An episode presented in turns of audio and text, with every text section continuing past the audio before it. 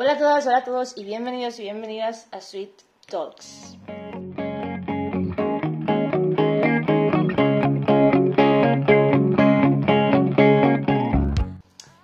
Hoy os voy a ser súper sincera, eh, estoy súper contenta porque es la tercera o cuarta semana, ¿cuarta semana? No, tercera semana que, que traigo invitado, pero el invitado de hoy, o sea, ha sido de gratis.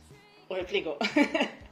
Yo no tenía pensado traer ningún invitado, pero de repente la vida me ha puesto al invitado este aquí y me ha dicho, toma, entrevístalo para ti, que es maravilloso y, y yo estoy segura que, que os va a encantar. Eh, reenganchando con el otro día, ¿vale? Hablamos de ansiedad y estrés, pues me empeñé muchísimo en, en meter el tema de, de, los miedos y los sueños. Creo que es algo que al final pues está súper ligado a eso. Y, y, pues para eso me traído hoy, bueno, me traído no, me ha traído él, porque no estoy en mi casa. Hoy estoy en otra ofi y está ahí conmigo Sergio Partaese, no me he equivocado aquí, ¿no Sergio? Bailarín, eh, profesional, eh, buenísima persona y bueno, eh, yo os contaría más sobre él, pero literal creo que hace menos de una semana que nos conocemos, así que prefiero que os cuente él. Así que, Sergio, como a todos mis invitados le digo, ¿quién es Sergio? Parta ese, bueno, has dicho que soy buena persona. Eso te vale. Todavía no lo sabes, pero. lo doy por hecho. Vale, pues, ¿quién es Sergio? Pues Sergio es un chaval normal que le dio por dedicarse al mundo del, del arte. Uh -huh. eh, rompiendo un poco con todas esas barreras sociales que te impiden eh, trabajar de ello, ¿no? Vivir de tus propios, de tus propios sueños. Entonces, bueno, eh, he hecho mucha danza y he hecho mucho rap y, bueno, todo lo que esté ligado un poco así con lo artístico, también he pintado como grafitero, he hecho muchas cositas.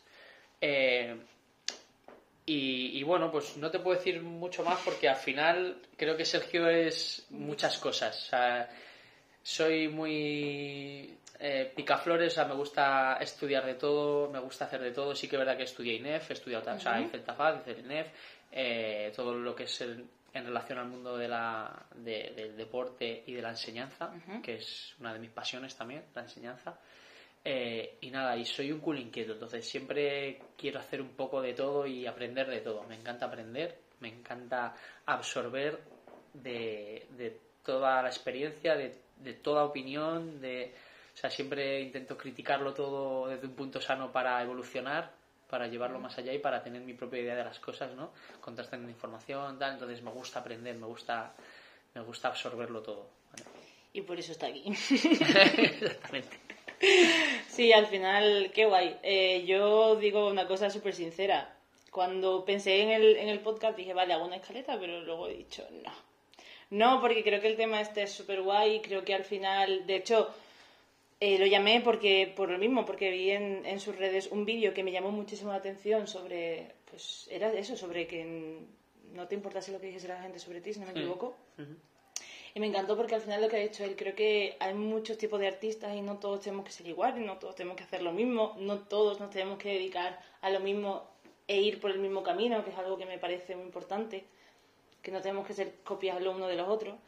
Entonces, eh, se me acaba de ocurrir una cosa, voy a empezar por un principio así un poco raro. ¿Tú recuerdas alguna vez, en plan, de tu, en, en tu principio, como digo yo, porque tienes una escuela, que luego hablaremos de eso Ajá. para que la gente también se entere y pues si quieren ir a probar, pues súper guay. Pero eh, en algún momento has tenido tu miedo de decir, estoy haciendo algo diferente, me, no quiero que me critiquen, pero aún así eh, voy a seguir con ello. O, o, te, o has para algunos proyectos por miedo a que haga lo que pudiesen decir. A ver, he tenido miedos. He tenido miedos, pero claro, aquí va la historia. Es que uh -huh. depende mucho de cómo te tomes tú el miedo. Hay gente a la que el miedo le paraliza. Hay gente a la que el miedo le hace actuar. Vale. Entonces yo siempre he sido una persona a la que, o sea, no, no en todo en mi vida, pero sí que el miedo en algunas cosas me, me, paraliza y otras en otras sí que me sí que me activa entonces en el ámbito eh, más empresarial más eh, profesional al revés o sea a mí sí, lo que siempre me ha dado es que me ha hecho actuar uh -huh. incluso eh, me ha hecho ser como una especie de superhéroe o sea de tener poderes para poder conseguirlo todo entonces eh, yo en el momento en el que en el que decido tener mi escuela y enseñar a bailar y demás era el miedo el que me alimentaba todo eso. Entonces yo decidí eh, abrir la escuela, yo llevaba muy poco bailando, ¿vale? O sea, es casi hasta nefasto, ¿no? Si lo, digo, podría resultar hasta, ¿pero qué dices? Pero yo había tenido éxitos con mi grupo de competición, había tenido éxitos personalmente en el tema de la danza. Eh, en aquel entonces tampoco había mucho, ¿vale?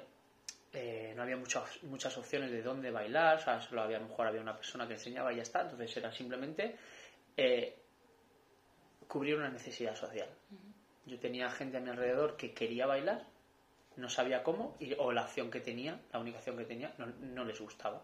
Entonces la acción que tenía era yo. Yo era una necesidad para esa gente yo como persona complaciente que soy y, altruista, pues eh, dije, pues aquí salimos ganando todos. Obviamente pensé en esa parte de ese sector que me iba a criticar. Vale, pero es que la vida no es perfecta, nadie es perfecto, nadie empieza trabajando en algo sabiéndolo todo ya, nadie... Entonces, era una manera de empieza, a hacerlo de la forma más humilde, más sencilla que puedas y hazlo por la gente que está intentando cubrir esa necesidad. Y entonces eso fue lo que a mí me impulsó a abrir mi escuela y demás. O sea, que me encanta porque el miedo lo rebotaste un poco. bastante. Sí, sí, sí. pero es que creo que es la mejor forma de, conseguir las cosas, de que el miedo eh, se, o sea, se convierta en, gasolina. Tienes que convertirlo en tu, en tu propia gasolina. Totalmente. De hecho, de hecho, por eso también me enfoqué en tratar este tema, aparte del siguiente tema que quiero hablar, por ejemplo, ya os adelanto, venga, hago spoilers, son los juicios. Y creo que va mucho de la mano también. Porque al final es como, cuando eres pequeño, eh, hemos estado hablando un ratito pequeño antes, eh, nosotros dos, para ver, para poner un poco al día, pequeñísimo el ratito. Eh, pero al final, esto va ya no solo por, al sector artístico, por eso me gusta al final que escuchéis todos, vengáis donde vengáis esto, porque cuando eres pequeño como que no tienes límites, como que no te plantean nada, ¿no? O sea, yo me acuerdo cuando era pequeña que, mi madre le puede corroborar, me subía todos los días a la mesa del café, les había un concierto a mis padres y para mí era maravilloso y yo me sentía plena y yo no, no pensaba en juicios ni pensaba en nada. Entonces creo que al final los miedos y los juicios sí que son parte que se nos va inculcando poquito a poco como pequeñas piezas y es una pena porque hay mucha gente, y tú lo sabrás, que trabajas con adolescentes y, niños, que hablemos de eso, porque creo que es un sector que la gente no tiene en cuenta y para mí son las personas del futuro.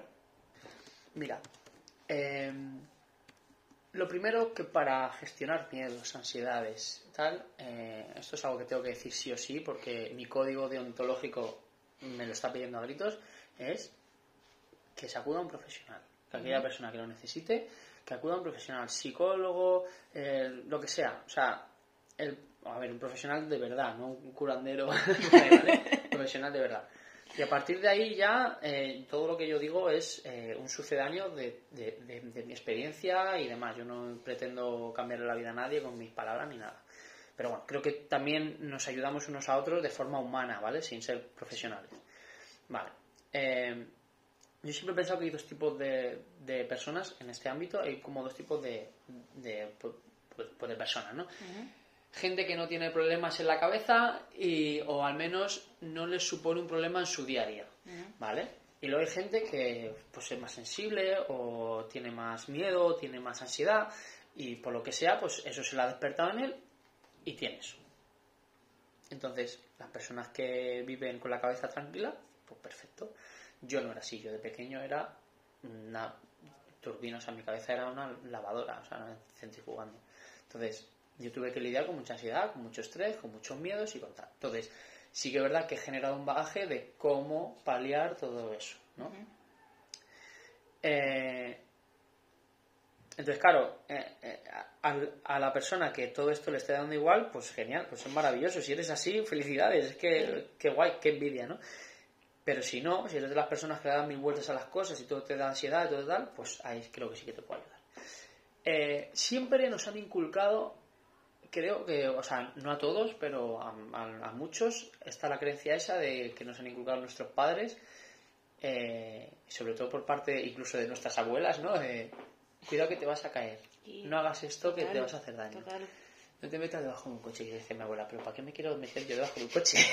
¿Por qué me das la idea? Entonces, no, es que es al revés. Súbete a ese bordillo y cáete y hazte daño. Y levántate. Si es que lo que hay que inculcar no es el miedo a levantarse, sino es el. O sea, el, perdón, no es el miedo a caerse, es el miedo a no levantarse. No puedes tener miedo a no levantarte, es que eso es lo malo. Las abuelas nos tendrían que decir: si te caes, te levantas en dos segundos. O ten cuidado de si te caigas, no levantarte. O sea, sería como... Ese- sí, totalmente. Ese, sería el concepto, ¿no? Eh, por supuesto, hay muchos niños y muchas niñas. Bueno, a ver, voy a hablar más de niñas porque es el, es el, es el, eh, eh, el alumnado que yo tengo, eh, que son 80, el 95% eh, eh, Chicas. chicas. Es verdad, cuando son pequeños, ya que hay miedo, hay un miedo, hay un rechazo, hay un, sobre todo un miedo al, al qué dirán, al, al juicio que me estabas diciendo antes, ¿no? Eh, los juicios van a estar ahí. El juicio siempre va a estar. Entonces, una vez que el juicio está, eres tú el que gestionas cómo te afecta ese juicio. Totalmente. Entonces, yo a, a mis niños les, les hago entender que sí que les van a mirar, que sí que les van a juzgar, que siempre va a haber alguien que te toque los pies y que vaya a malas. Pero que la, la cosa es enfrentarse a eso, generar un estímulo casi diario para saber que alguien te va a decir cosas. O sea, el problema no es no generar ese conflicto. Una vez que tú generas ese, conflicto y lo normalizas, puedes actuar. Esto es como si sales un día a correr. El primer día te vas a ahogar. Y si solo sales una, una vez al año a correr, te vas a ahogar siempre que salgas a correr. Ahora, como salgas a correr todos los días, va a llegar un punto en el que no te ahogues. Pues esto se trabaja así. O sea, se tiene que generar. Tienes que poner a tus niños en un círculo y que baile uno solo. O sea, al final tienes que hacerlo. Todo con sus pautas, ¿eh? Total. Tienes que trabajarlo desde así de esa manera. Exponerles ante el peligro. Terapia de choque al final. No le vas a poner el primer día ahí a bailar e improvisar, ¿vale? Pero sí que les tienes que hacer conscientes de que tienen que, tra- de que, de que tienen que enfrentarse a ello. Con mis chavales de 14 años es maravilloso. Tienen un miedo, un pánico escénico brutal. A esa edad eh, la vergüenza está multiplicada por 200.000. A los 7 años empieza la, la vergüenza, más, más o menos. Y a los 14 el pavo y tal te hace estar en un estado insoportable. Entonces yo le digo a mis niños, a mis chavales, eh, ¿qué hacéis cuando os ponéis un trabajo en clase? ¿Qué hacéis cuando justo a alguien y le queréis pedir ser su novio o salir, lo que sea? Callaros, ca- o sea, callarse. Además ahora han perdido herramientas sociales a saco por el tema de las redes sociales. Entonces, eso se saben comunicar a través de texto escrito por el móvil. Ojito. Ojito con eso. No, no, no saben enfrentarse a una persona adulta, no saben comprar el pan. Que yo lo sufría también, porque yo sufría de mucha timidez y de tartamudez y demás, entonces me daba mucho palo ir a pedir el pan. Pero es que te tienes que enfrentar a ello. Son pequeñas cosas que al final yo creo que te hacen te hacen crecer. Eh, Totalmente de acuerdo. Al final es lo que te decía, ¿no? Y es una más, o sea, una vez más lo digo, es por una de las razones por la que abrí el podcast, porque creo que es esto, si lo escucha gente que está despertando ahora, que se está que está creando su forma de ser, ya sea adulta, ya sea de más pequeño, ahora no es la información que a nosotros nos dieron. A nosotros nos decían, no te Claro, metas debajo del claro, coche, claro. y ellos están Total, escuchando, métete, métete, ensúciate, y algo cuando sales, pues qué tal. exactamente, hazlo, hazlo con cuidado también, o sea, no, no seas un cabro loca, o bueno, sí, yo qué sé, es que Prueba. todo va a generar algo positivo al final. O sea, te genera, todo, todo acto tiene su parte buena y su, y su parte mala. Vamos a centrarnos en lo bueno. Entonces yo les pongo a mis alumnos a ello. Que luego, por suerte, también hay gente que sí, que sale con esa capacidad eh, innata o que se la único a sus padres de enfrentarse al peligro, de no tener vergüenza, de no tener miedo o de hacer las cosas con miedo, que la cosa, el miedo va a estar. Sí. Hay que hacer las cosas con el, con el miedo dentro y que eso te espabile, ¿no? Eh, pero es que es muy claro, o sea, es que eh, hay que pensar una cosa muy clara. Tienes que pensar en tu futuro. Tú quieres algo ¿qué- y tienes que pensar qué va a pasar si yo quiero algo y no soy capaz de conseguirlo. O sea, Sí. yo quiero esto, voy a por ello. De una forma sana, a ver, a ver qué vas a querer ahora también. A ver, a ver qué me propones. Vale, hay personas en la vida que se pueden sentir afectadas, pero bueno, en principio, quiero algo, quiero esto, voy a por ello. Y si el miedo me está diciendo que no, solo piensa en tu futuro. ¿Qué no estás generando? ¿Qué herramienta no estás desarrollando? Entonces, el día que quieras cierto trabajo, no vas a poder, porque si no, la- si no lo has trabajado con cosas pequeñitas, de quiero algo pequeñito, yo qué sé, hablarle a mi compañera de al lado, a mi compañero de al lado, a decirle no sé qué a no sé quién, a pedirle pan, a no sé qué. O sea, si esas cosas no las vas haciendo, ¿cómo le vas a pedir a un tío que tiene el trabajo de tus sueños decirle, oye, méteme tu empresa?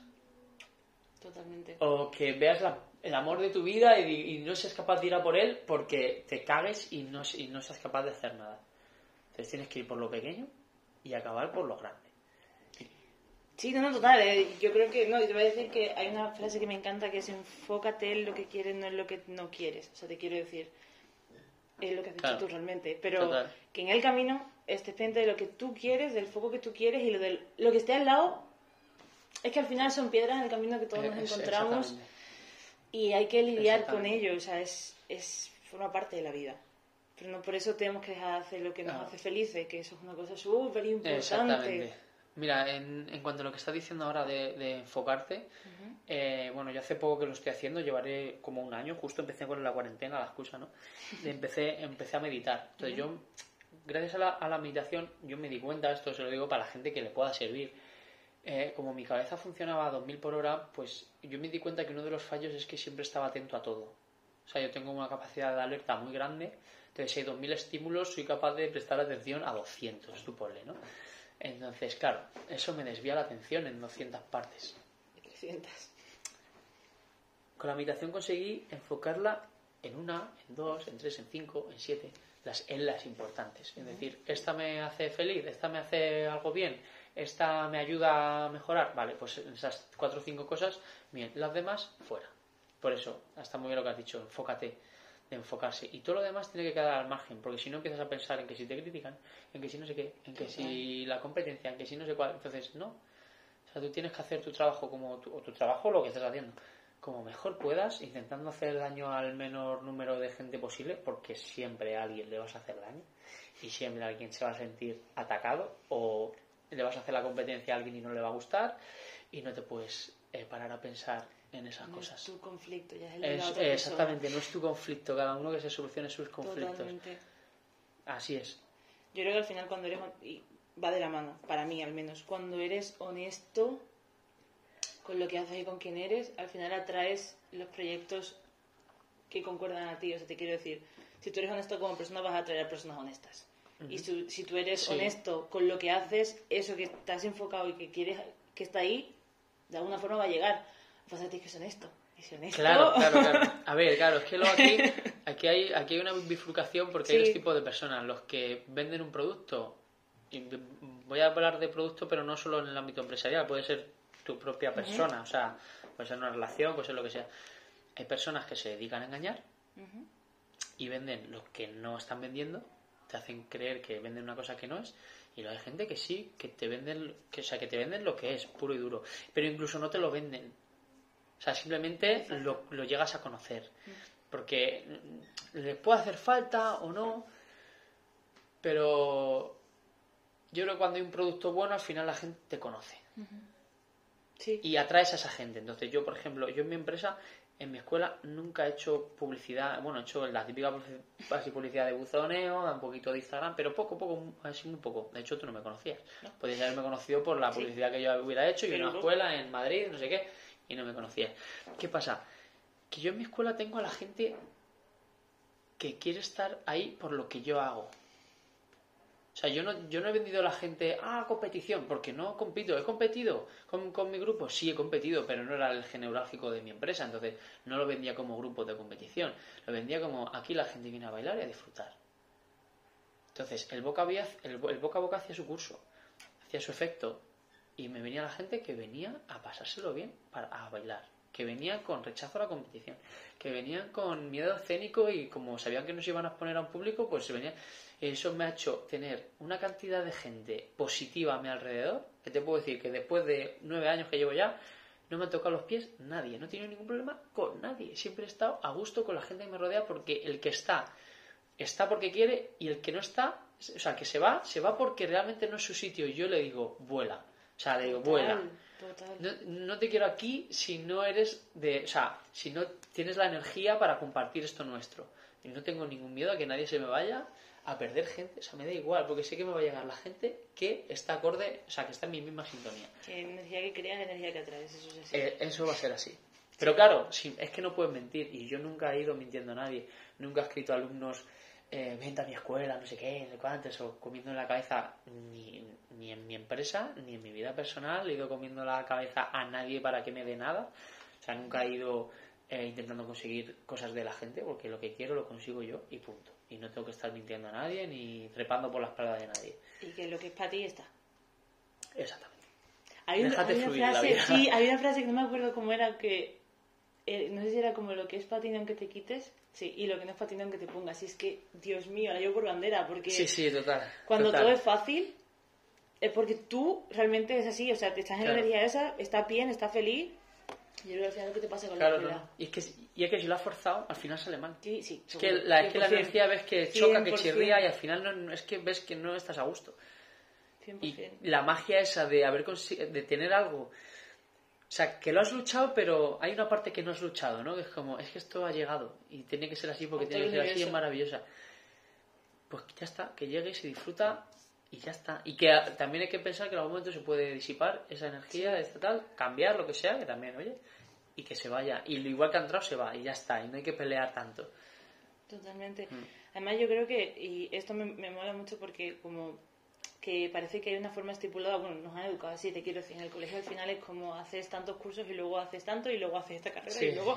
Y todo el mundo sigue el mismo patrón.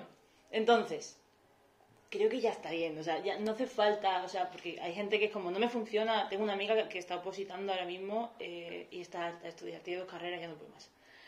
Y me decía, es que para conseguir lo que quiero, y yo sé que soy muy pesada, pero les digo, es que a lo mejor tu camino no es por ahí. Que Claro. todo el mundo no tenemos que hacer lo mismo. Todo el mundo no tenemos que seguir el mismo patrón. Tú y yo somos bailarines y ninguno, yo no he hecho lo Ah. mismo que tú. No, no, claro. claro. Y si no tenemos que- éxito, o sea, yo me considero una persona súper exitosa y creo Sí, que sí, tú también. Total. Entonces, creo que es guay también darse la oportunidad de decir, "Tío, no voy a hacer las cosas igual que, que Claro, el de al lado". es que la variedad está a la clave. Que si hacemos todo lo mismo, que somos todos eh, eh, abogados, ¿no? Que no es que todo el mundo quiere que su hijo sea, eh, yo qué sé, notario. Pues todos notarios. ¿Y de qué serviría? Si es que lo bueno es que uno sea autónomo, otro sea funcionario, el otro sea eh, no sé qué. O sea, al final tiene que haber de todo en esta vida. Sí, igual que el, el hecho de hacer varias cosas, ¿no? Que es como que da miedo, porque te quiten un título, porque eso, eso sobre todo lo escucho mucho en este mundillo y este comentario me lo han llegado hacia mí de, sí, pero preocúpate que, que te conozcan mejor por Esther Benítez bailarina que Esther Benítez Organic. Y yo me quedo así en plan, Uf, pero, ¿por- por qué? ¿pero por qué? Habrá gente que me conozca de Esther la de los donuts y me parece maravilloso. Porque Claro, esa persona, que es maravilloso, si claro. tú hablas con ella, ah, que bailarina, ah, qué guay. Claro. Sergio, habla, Sergio que lo conozcan, pues Es que que, lo Sergio baila, pero Ah. Sergio rapea. Claro, es que lo mismo te tira bailando toda la vida y de repente te haces millonario vendiendo donuts. Por supuesto. O eres más feliz haciendo tus putos donuts. ¿eh? Puede- puede- ¿Sabes? puede O decir. sea, eh, que por cierto están riquísimos, me he comido tres. Madre mía, qué locura. Eso queda enganchado. Sí, sí, aquí estamos número uno. Soy fan número uno. ¿eh? Voy a, voy a- voy a estar, pro, o sea, proviendo, ¿no cómo se dice? Proveyendo. Me acabo de inventar Sí, la palabra, sí, ¿no? bueno, buffet libre, vamos. Es lo que quiere decir, buffet libre. Para. Tranquila, porque me invento palabras muchísimo, así que... Sí, proveyendo, sí. sí. Proveyendo. Proveyendo, qué raro suena. Dios. Que. mm, Vale, eso, que, que me parece súper importante. Y otra cosa, en, re- en relación a los sueños, que me parece también muy guay, que la gente es como que yo creo que se condiciona mucho a la hora de.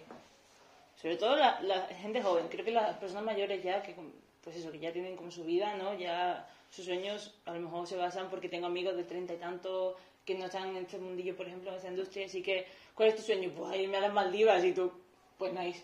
Pues si su sueño, pues, ok, ¿no? A mí me costó mucho entender eso, porque yo soy muy ambiciosa y yo era como, las Maldivas no, ¿sabes? En plan, pero eso, eso es un viaje, Ahí, claro, eso es un viaje. un mes. Claro, pero, eh, ¿qué opinas tú sobre soñar grande? Uf, soñar grande.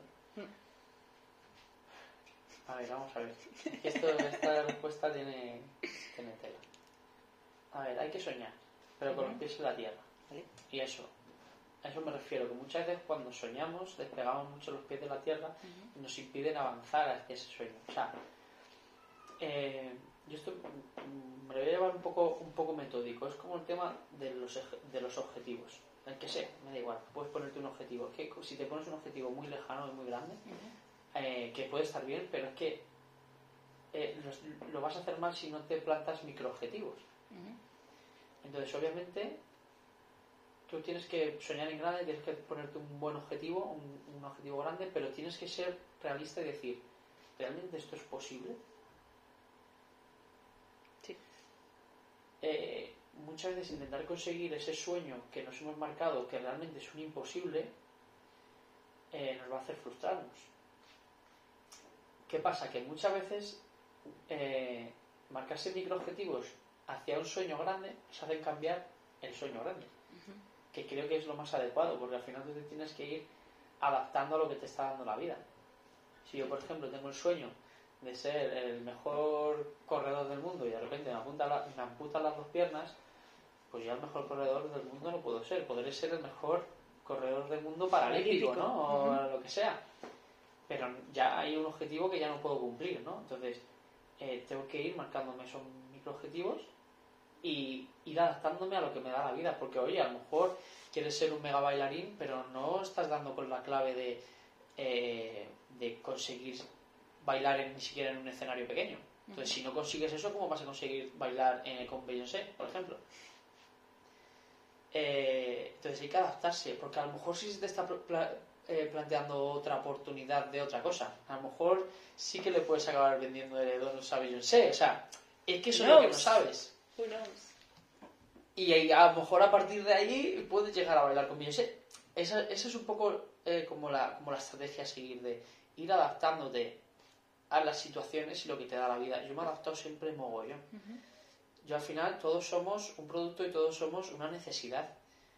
Si tú sabes la necesidad que cubres en la sociedad, eh, vas a llegar más a objetivos grandes que a lo mejor no te los habías planteado en otro momento. Y hay, hay una persona que, que me gusta mucho seguir, que voy a hacer publicidad así gratuitamente, Por supuesto. eh, David Power Explosive, que se dedica al mundo de- del fitness, bueno, de, del powerlifting, estudió INEF. Yo en, en- en algún momento he coincidido en, en algún evento con él, él no me conoce a mí en absoluto, es un, un simple, un simple admirador. Y, y sube mucha información como muy importante en su Instagram, tiene un poco de todo, ¿no? Pero subió un vídeo que me, que me gustó mucho de cómo la gente se centra en el dinero, ¿no? De, de co- conseguir como esa riqueza, ¿no? Y al final lo que te dice es que no pienses en el dinero, piensa en hacer bien, en cubrir bien la necesidad social que te están exigiendo. Porque si tú estás cubriendo una necesidad social y tú estás generando eso, generando que la gente diga, ah, vale, yo necesito esto, te lo compro. Si tú te enfocas en el dinero, no, no lo vas a conseguir porque cualquier cosa que te pase con el dinero te va a estresar, te va a agobiar, te va a foco. desviar del foco. Claro, entonces al final, si tú estás pensando en, por ejemplo, no, yo eh, quiero hacer que la gente pierda peso, ¿no? Es un poco el- el- su, su, es su tema, ¿no? O que, o que gane fuerza o que gane musculatura. Pues si piensa en el dinero, al final va a conseguir que sus clientes no cojan, porque va a prestar la atención al dinero, a la parte empresarial y no a la parte de conseguir objetivos con sus clientes. Esos objetivos y ese objetivo final, que muchas veces el objetivo final, ese gran sueño, nos desvía muchísimo de lo que es la realidad. Y a lo mejor ese, este, ese destino final que tú te has marcado no está hecho para ti, no está confeccionado para tus habilidades. Todos tenemos habilidades y a lo mejor no conoces tus habilidades todavía. Todos, yo pienso que todos somos superhéroes, todos tenemos una parte súper acentuada que otros no tienen o que tienen muy, como muy poco desarrollada. Y esa cosa que tú tienes que casi nadie tiene es lo que tienes que buscar para llegar a ese objetivo que te llegará. Pero claro, no desde pequeño. Yo quiero ser astronauta. ¿Cuántos hemos querido ser veterinario astronauta? ¿Quién está haciendo veterinaria? Eh, eso, o- o- o veterinario es súper recurrido, o sea. Sí, como... ¿Y, cuántos veterinarios hay? Si no hay tantos y luego están mal pagados ahí en el zoo Totalmente, trabajando mal. totalmente. no puedo estar más de acuerdo Sí. contigo. Parece que te has metido en mi cabeza. Sí, ¿verdad? Sí, y además yo creo que también tiene que ver mucho con el hecho de ponernos sueños grandes y, y la frustración que también cambiamos como personas. Yo no soy la misma persona que hace un año, imagínate, hace Ah, 10 cuando pensé que quería ser bailarina para siempre y no Totalmente. había otra opción, no había Sí, un sí, plan total. B. Yo iba a ser profesor de historia, o sea, con eso te digo todo. Ay, sí, eso me. Pues iba a ser profesor de historia. O sea, y mira la vuelta que ha dado la vida. ¿eh? De historia no, Ah. pero de historia de danza igual un poco. Claro, sí, sí, sí, sí, sí, me mola, ¿eh? Sí, es, es guay, pero sí que animo. Es verdad que es- esa parte realista mola mucho, porque creo que hay que tenerla en cuenta. Al final, ojalá fuese todo. Que en cierta forma, desde mi punto de vista, creo que lo es un poco. Pero ojalá fuese todo, quiero esto y te lo doy. Creo que tiene un poco que ver con el hecho de, pues si es para ti, seguramente sí, esté ahí para ti Claro, y esté disponible Sí, total, total. por supuesto. Pero es verdad que, que sí que amoldarse y ser flexible y- y ir fluyendo con la vida, creo que al final es como una de las partes como de- del secreto del éxito. ¿Sabes qué te digo? Al Sí. final es como, si sueñas grande y, y te frustras en el camino porque no te estás permitiendo fluir y ser feliz, es lo que hablábamos, ¿no? Y disfrutar del proceso, es que ese sueño no te va a hacer feliz tanto como tú pensabas. Claro, es que ahí está la clave un poco de ir encontrando nuevas motivaciones, porque Sí. la, que la motivación siempre sea la misma, que es posible, pero lo veo un poco chungo, que siempre sea la misma, Claro. siempre tener como, llega un momento, o sea, yo mira, yo por ejemplo, yo entré en un conflicto, porque claro, yo me marqué como sueño tener mi propia escuela. Yo llevo ya 10 años, no, 9 años con mi escuela. Entonces sí, todo el mundo te habla de cumple tus sueños, pero nadie te habla de qué, ¿Qué pasa qué- cuando- qué pasa cuando ya los cumples. Ya ves, totalmente. ¿Qué pasa? Y claro, lo, lo difícil no es llegar, lo difícil es mantenerse ahí arriba. Entonces, es como, vale, una vez que ya tengo mi escuela, ya te has acostumbrado, porque el cuerpo, desgraciadamente, se acostumbra a todo. Llega un momento que dices, ¿y ahora qué? ¿Ahora qué hago? Ya, vale, ya está, ya, ya están mis sueños aquí. ¿Y qué hago ahora con esto? Bueno, puedes tener un sueño más grande también, ¿no? Pero si, por ejemplo, ahí ya se ha acabado esa necesidad, ese sueño que tienes tú y no le encuentras otra motivación, pues ¿qué haces ahora? ¿Por dónde tiras? Y eso es más jodido aún, porque te, te estancas y te falta esa, ese, ese poco de pólvora para que explotes. Sí, sí, sí. Totalmente. Sí, pero es cierto que, por ejemplo, les digo, aquí en España ahora mismo hay muy poca industria como, eh, me explico, a nivel bailarín idealizado que todos tenemos en la cabeza, por ejemplo, ¿vale? De, porque no nos planteamos esto y yo pienso que la gente no tiene mucha visión, porque es como, no todos los bailarines quieren hacer lo mismo. Claro, ¿no? No, no. No todos los bailarines quieren bailar con X personas en un escenario. No todos los bailarines, hablábamos, quieren estar en un show. Pero aún así, sí que me he encontrado con muchos bailarines jóvenes que sí que piensan que ese es el fin. De hecho, mm, no sé si te han preguntado a ti, pero me han preguntado, ¿pero bailarina de qué? ¿Pero qué quieres bailar? Y mi, pregu- mi- mi respuesta siempre es, yo soy bailarina del mundo, yo bailo. Yo, pero, que- Claro. ya, pero ¿cuál es tu objetivo? ¿Bailar? De hecho, Claro. mm, es una cosa que me sigues preguntando si me dices, y tu próximo paso, me quiere bailar fuera, pero porque no soy de España y quiero ver cultura fuera a nivel eh, bailarines. Pero como profesional, bailar. Entonces yo creo que también eso hay que tenerlo mucho en cuenta, porque Claro. como no todo el mundo, aunque estemos en el, mismo- equipo, entre comillas, nos vamos a dedicar a hacer lo mismo. Pero es que es la necesidad de etiquetarlo todo. Y al final, ¿qué es ponerse una etiqueta? O sea, tú puedes tener un proceso en el que te medio etiquetes por, por algo. Soy bailarín de tal, soy bailarín para tal, soy... pa- Pero es que esa, esa etiqueta se tiene que desprender.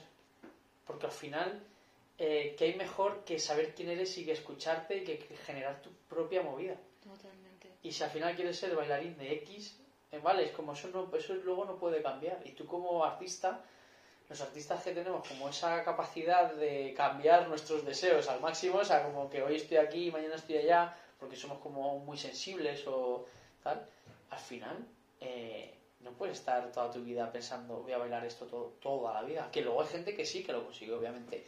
Pero eso ya depende de tu de tus propios gustos y de tu, de tu propia personalidad. Es una persona que cambia mucho. Mm. Yo empecé con popping, hip hop, ahora estoy con el dance a la muerte. Bueno, ya he, he pa- he pasado esa, esa fase. El dancehall ya se ha como. Ya, ya he adquirido todos los conocimientos que quería. Y ahora estoy haciendo una movida completamente mía, personal, que nunca había indagado tanto. Entonces es como, pero claro, cogiendo todo ese lenguaje que he adquirido del popping, del locking, de los estilos, ¿no? Siempre he hecho muchos estilos y ahora quiero generar mi propio vocabulario. O sea, yo tengo eso, ¿no? Y ahora ya genero yo mi propia movida, que es un poco a lo que hay que llegar, ¿no? O sea, mm, eh, en cuanto a, Sí, sí. a- a artísticamente hablando. Eh, yo tengo un par de referentes aquí en España que me flipan. eh, bueno, también le voy a hacer un poco de promo para que la gente pues, pues los conozca. eh, que son Che Jurado y Cristian González, ¿vale?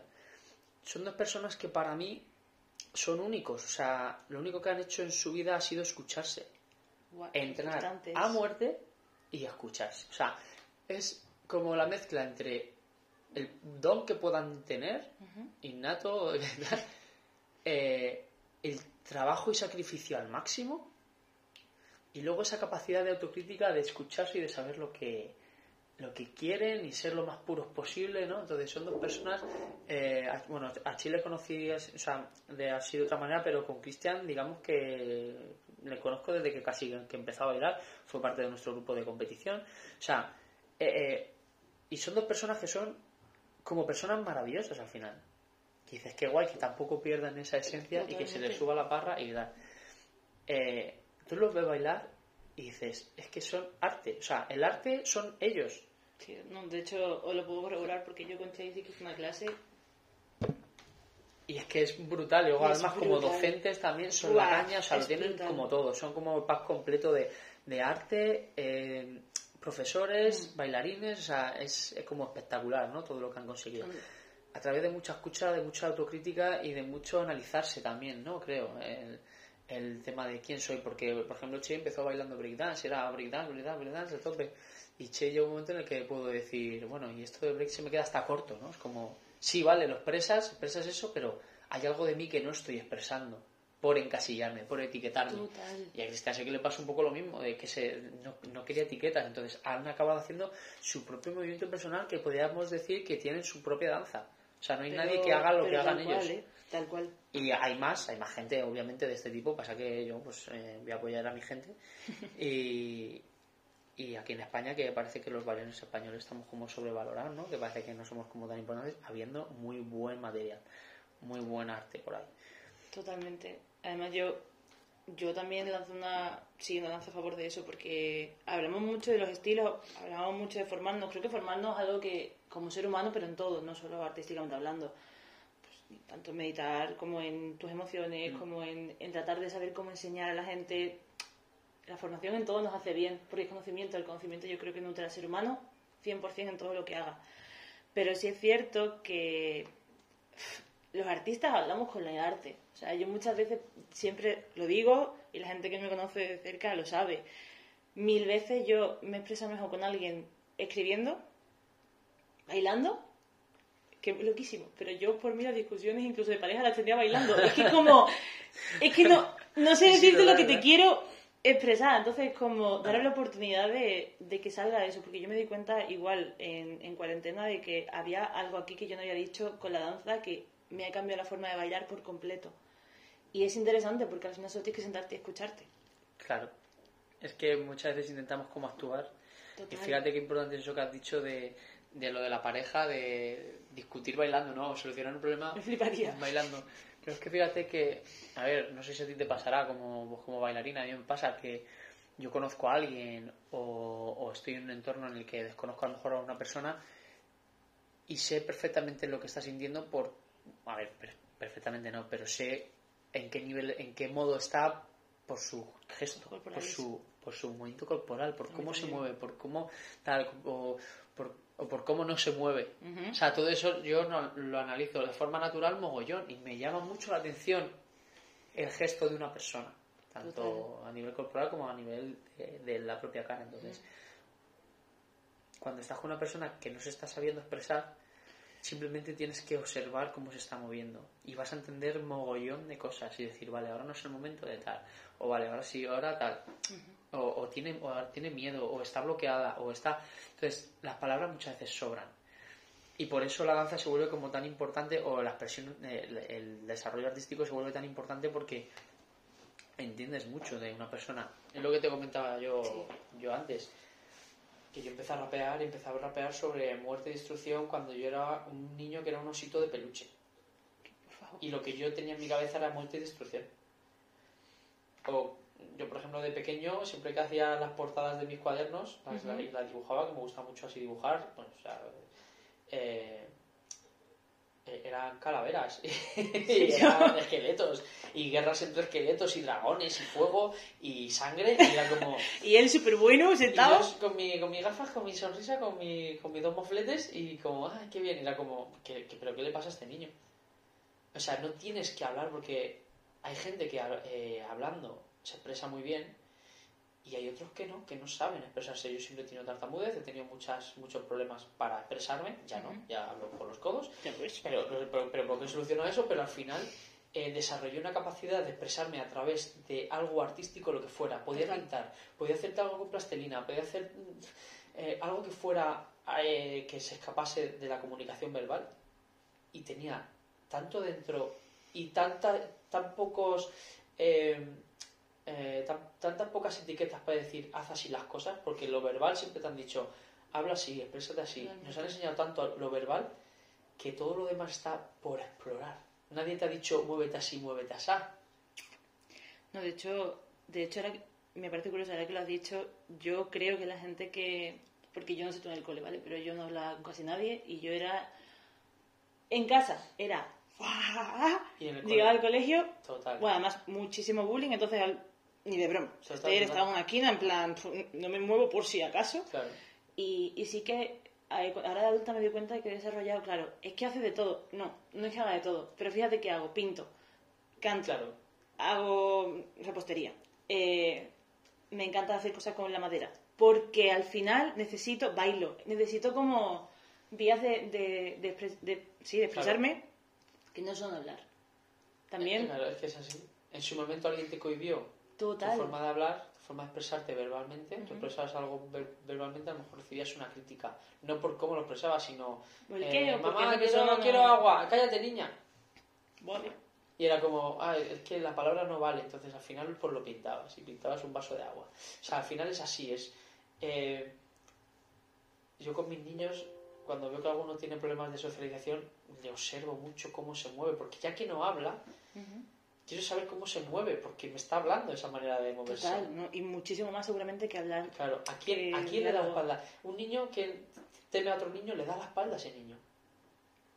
Entonces, si sabes que tiene un problema con algún niño y no sabes con cuál, mira a ver quién evita, a ver de quién se aleja, a ver a quién no mira. O sea, por ejemplo, ¿no? Todo eso dice mogollón. Hmm. Eh, claro, estamos en el tema de los miedos y las inseguridades y demás, ¿no? Entonces, toda nuestra parte artística dice mucho de lo que tememos, de lo que tal. Sí, totalmente. Yo creo que, por eso cuando me encuentro con, que bueno, pasa poco y no, porque cuando nos reunimos artistas, yo sé instantáneamente si en ese grupo me voy a sentir bien o si no. Lo sé instantáneamente, por el movimiento de las personas y por mi, mi, propio movimiento, también te digo, ¿eh? Pero me gusta porque al final creo que es una forma de expresarse distinta y creo que somos más directos en el sentido de...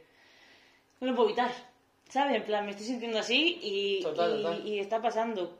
Por eso también eh, es guay. Yo también lo del podcast lo hice por eso, porque a mí, en cuanto a hablar, me, me inventaba palabras, ya me lo he visto, no sé, ni, no sé ni qué palabra he dicho, ya luego la, la, o la escribo, si no la nota, porque os reís un rato.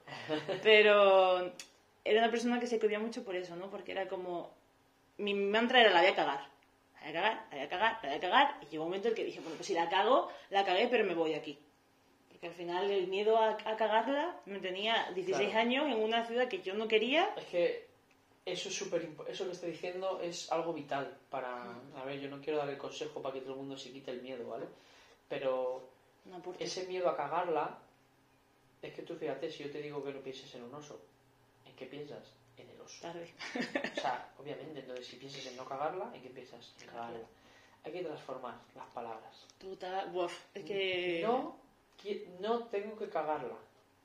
Eso se puede transformar en un si tengo que lo que sea. Si quieres meter la bola de baloncesto en la canasta, pues puede ser no pienses en, tampoco en meterla en la canasta. Vamos a ver, si tengo que practicar y hacer bien la técnica, por ejemplo, ¿no?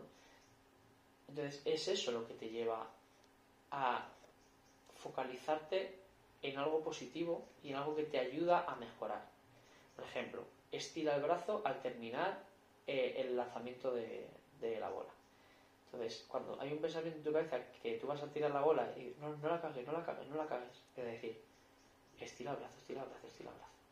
O sea, tienes que transformar ese pensamiento. Totalmente. Y una vez que tú transformas ese pensamiento, estiras el brazo, porque si piensas en cagarla, el brazo no lo vas a estirar, seguramente. Por eso la suelas cagar, porque no estiras el brazo, o lo que sea, otro punto técnico. Sí, es- Entonces tú piensas, estira el brazo, estira el brazo, estira el brazo, y lo estirarás. Entonces tienes más probabilidades de meterla. Tampoco es cuestión de pensar, mete, mete la bola en la canasta, mete la bola en la canasta. No, porque también es erróneo. Porque te estás poniendo un objetivo irreal. No sabes si lo vas a meter. ¿Qué tienes que hacer para, para tal? Eh, estirar el brazo.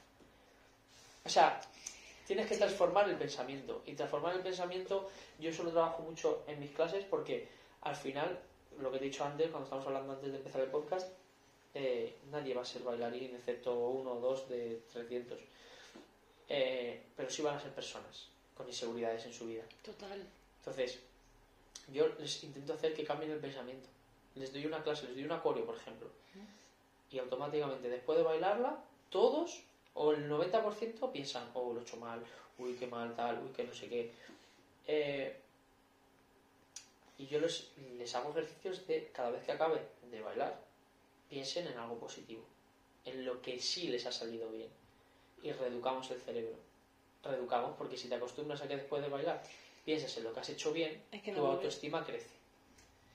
Eh, y luego en casa piensas en lo que has hecho mal. Y en casa lo solucionas.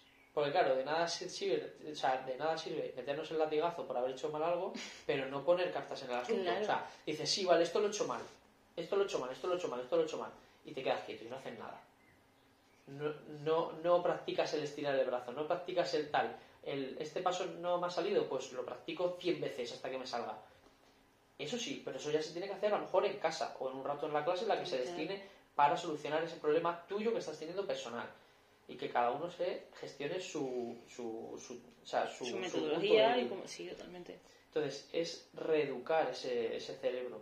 Nos han, nos han enseñado aquí en, en la cultura, aquí en España al menos, en el fallo, en, en prestar la atención al fallo. Y es que no es así. Otras culturas orientales y tal se centran más en todo lo contrario, en, Sí, en, en lo bueno, en, total. eh, al final, En empoderar a la persona realmente. exactamente. Mm.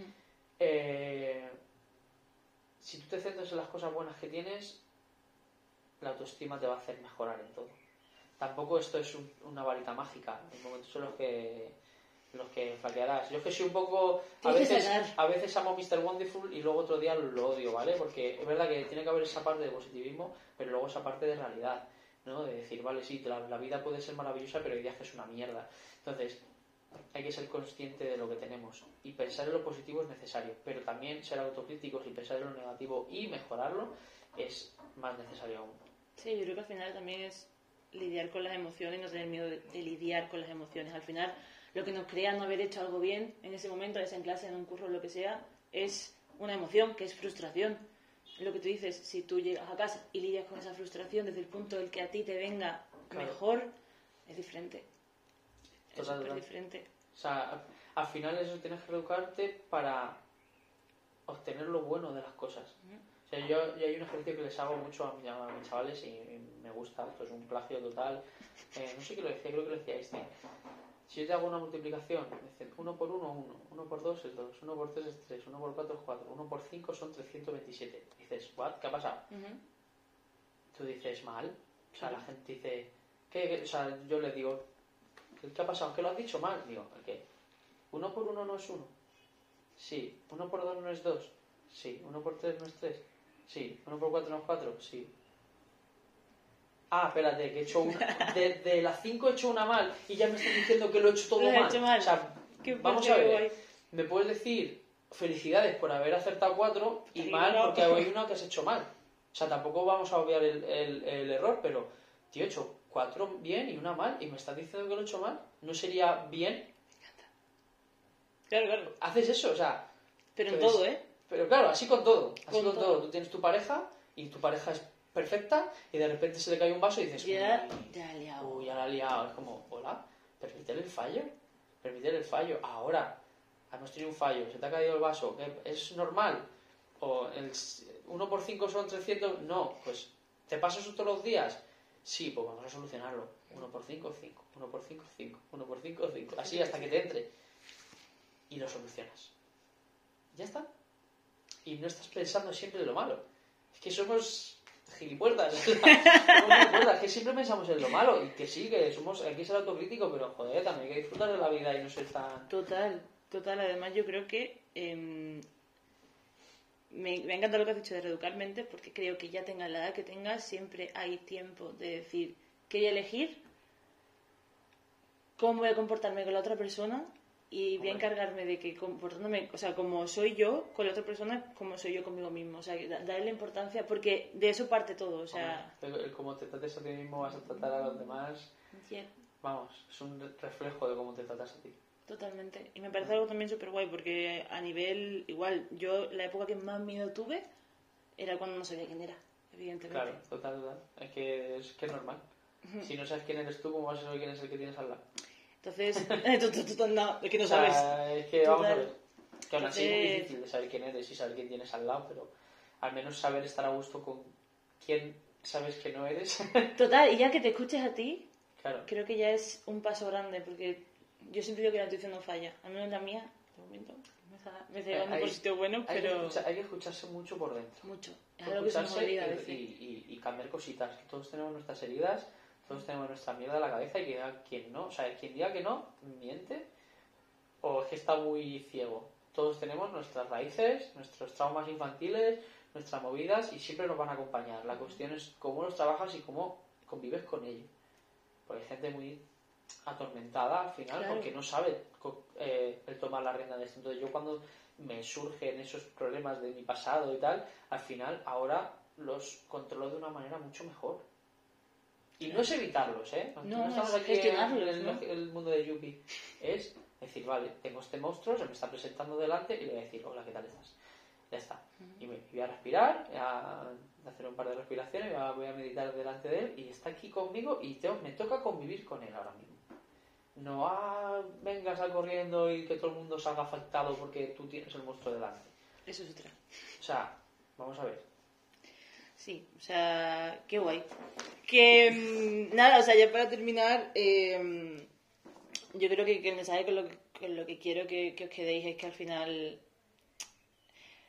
no hagamos un juicio antes de hacer las cosas y, y que, y que seamos felices con lo que estamos haciendo. O sea, es que incluso juicio propio, yo creo, en todo, en todos los ámbitos, tanto laboral como personal, como en pareja, como lo que sea, lo que sea. Al final, lo que sientes es lo que, es lo que está pasando en ti ahora y yo creo que eso es lo que tiene que pasar en, en tu mundo en el que estás ahora. Sí, porque la vida es cambiante al final Sí. y te tienes que adaptar a lo que te está llegando. Hombre, eso por supuesto. Así que, nada, o sea, proponeron muchos sueños y yo creo que al final está bien que también vayan cambiando, que, que tu vida cambie de personas, de lugar, de, de, de sitio y de punto de vista Y no, completamente. y no os creáis nada de lo que se ha hablado en este podcast, ¿vale? no os creáis nada. Es todo una No, ilusión. mentira. Es que claro, es que yo siempre tengo ese pensamiento de todo lo que creas, cuestiónatelo. No, por supuesto, o sea, todo Porque lo que que es escuches... maravilloso, o sea, es- O sea, a ver, daros cuenta de que somos dos personas que no sé por qué la vida nos ha juntado aquí, que estamos hablando de nuestras movidas de la cabeza, pero bueno, yo siempre digo que habrá alguien que algo, algo le despierte, eso seguro. Porque no Sí, es la sí, primera sí. vez que me han escrito Pero, en o sea, Sí, hay gente que, ah, qué bien, qué más soluciona la vida. No, es que No, tampoco es que no el es eso. objetivo. El objetivo es, piensa un poco. Exacto, Piensa, si te ha hecho un clic, si te ha hecho un clic algo, Recapacita. entonces... Tampoco te creas esto como si fuese No, el santo no, real y la Biblia y todo el mundo aquí a seguir el mismo Yo credo. siempre digo que esto no, esto, yo no soy ni de coña, soy psicóloga, hola, ¿qué tal? De- Demasiadas cosas suyas. No, pero soy una persona que le gusta hablar de temas y creo que al final eh, el ser humano se nutre escuchando. Entonces, evidentemente Total. siempre cuestionate todo lo que escuches porque al final tú lo vas a gestionar de una forma diferente a la persona que está hablando. Eso es, vamos, os lo digo ya 100%. Así que... Id, mm, id al psicólogo. Id al psicólogo. es necesario. Quitaros el puto tabú de... Perdón. No, no, no, se puede- Quitaros el tabú de que el psicólogo es algo malo. Es maravilloso. Hay que ir. Es como el que quiere estar sano y hace deporte o va al gimnasio o tal. Hay que ir al psicólogo y solucionarse cositas y no pasa nada. Es la tercera Ah. vez, creo que lo repetimos en el podcast. De hecho, dije la última vez que lle- llevo 10 años de terapia. Madre, Sí, sí, claro. total. O sea, hay que, hay, que, hay que solucionarse las cositas y ya está. Pues sí. Fuera. Y a vivir y disfrutar de la vida que es una. Y hay que ser felices, joder. Maravilloso. Y antes de irnos, eh, háblanos de tu superescuela, por favor. Pues, eh, vale, eh, superescuela no existe, esto también es una mentira, ¿no? Eh, bueno, eh, la escuela se llama Dance and Smile, está en la- aquí en Alcorcón. Eh, y, y nada, o sea, impartimos básicamente danzas urbanas y también ritmos latinos. Nice. Eh, y un poco nuestra filosofía es vamos a pasarlo bien, vamos a generar personas felices y vamos a intentar que la danza sea un- una herramienta, no un objetivo, sino una herramienta para eh, mejorar nuestras vidas. No porque la danza sea eso que mejore nuestra vida, sino es como la excusa de yo poder reeducar cerebros. Y decir vamos a centrarnos en las cosas positivas, tal, todo eso que he venido hablando en este podcast, intento que eh, transmitirlo en cada clase, el pasarlo bien, tampoco modo secta, en plan, no, todo el mundo aquí a ser felices, no, Hay momentos, ¿no? Pero eh, venimos a bailar, a pasarlo bien y ya está, y ya está. Y no queremos, queremos que la danza siga siendo una de esas cosas que te evadan por completo y ya está, y seas feliz, y fuera. Ese es mi único objetivo, Pues- hacer feliz a la gente, ya está. Pues yo voy a dejar toda la info de la escuela, ¿vale? Eh, en, en la cajita de información de, de Spotify. Se me hace súper raro decir esto, pero es que Spotify Ah, tiene una cajita de información. O sea, Ah, sí. es muy fuerte. Junto con las redes sociales de Sergio, por si lo queréis Ah, seguir vale, o queréis seguir su, es. su curro, ¿vale?